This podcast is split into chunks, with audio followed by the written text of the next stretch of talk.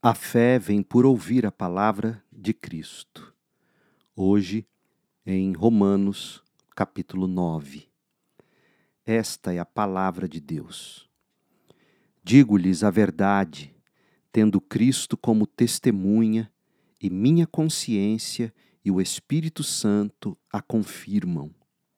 Meu coração está cheio de amarga tristeza e angústia sem fim por meu povo, meus irmãos judeus.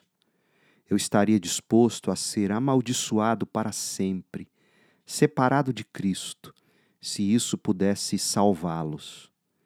Eles são o povo de Israel, escolhidos para serem filhos adotivos de Deus. Ele lhes revelou sua glória, fez uma aliança com eles e lhes deu sua lei e o privilégio de adorá-lo e receber suas promessas. Do povo de Israel vêm os patriarcas e o próprio Cristo. Quanto à sua natureza humana, era israelita. E ele é Deus, aquele que governa sobre todas as coisas e é digno de louvor eterno.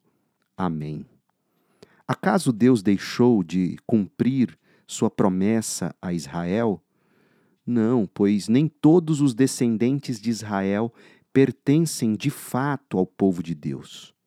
Só porque são descendentes de Abraão não significa que são verdadeiramente filhos de Abraão. Pois as Escrituras dizem: Isaque é o filho de quem depende a sua descendência.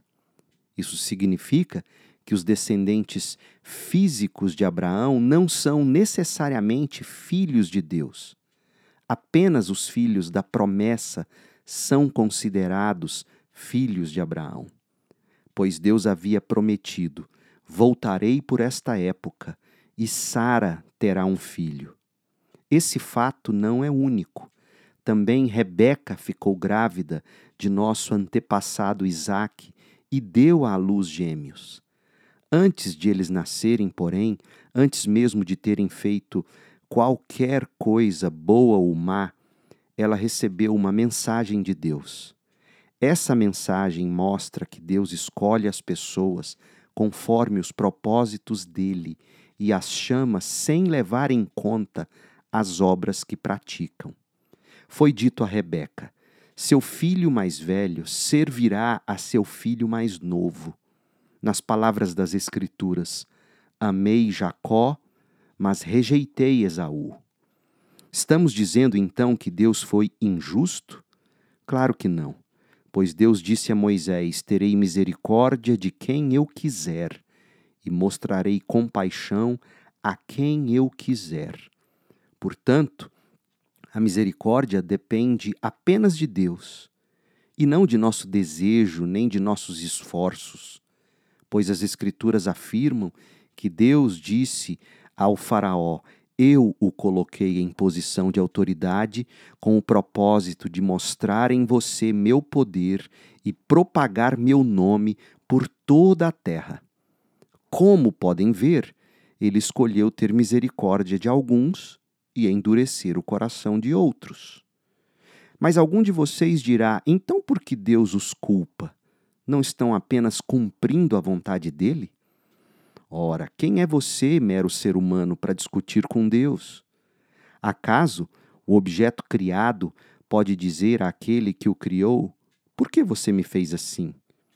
O oleiro não tem o direito de usar o mesmo barro para fazer um vaso para uso especial e outro para uso comum? Da mesma forma, Deus tem o direito de mostrar sua ira e seu poder, suportando com muita paciência aqueles que são objeto de sua ira, preparados para a destruição. Ele age desse modo para que as riquezas de sua glória brilhem com esplendor ainda maior sobre aqueles dos quais ele tem misericórdia, aqueles que ele preparou previamente para a glória. E nós estamos entre os que ele chamou tanto dentre os judeus como dentre os gentios.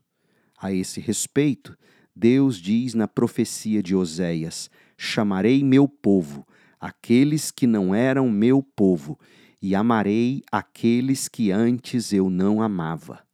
E também ele disse: No lugar onde lhes foi dito: Vocês não são meu povo, eles serão chamados filhos do Deus vivo.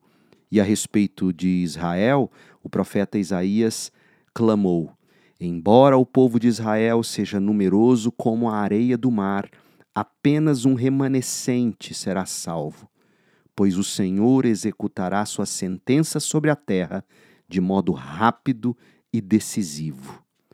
E como Isaías tinha dito em outras passagens, se o Senhor dos Exércitos não houvesse poupado alguns de nossos filhos, teríamos sido exterminados como Sodoma e destruídos como Gomorra que significa tudo isso?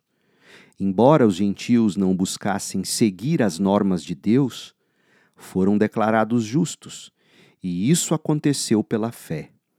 Já o povo de Israel, que se esforçou tanto para cumprir a lei a fim de se tornar justo, nunca teve sucesso. Por que não? Porque tentaram se tornar justos por meio de suas obras e não pela fé tropeçaram na grande pedra em seu caminho. E a esse respeito, as Escrituras afirmam: ponho em Sião uma pedra que os faz tropeçar, uma rocha que os faz cair.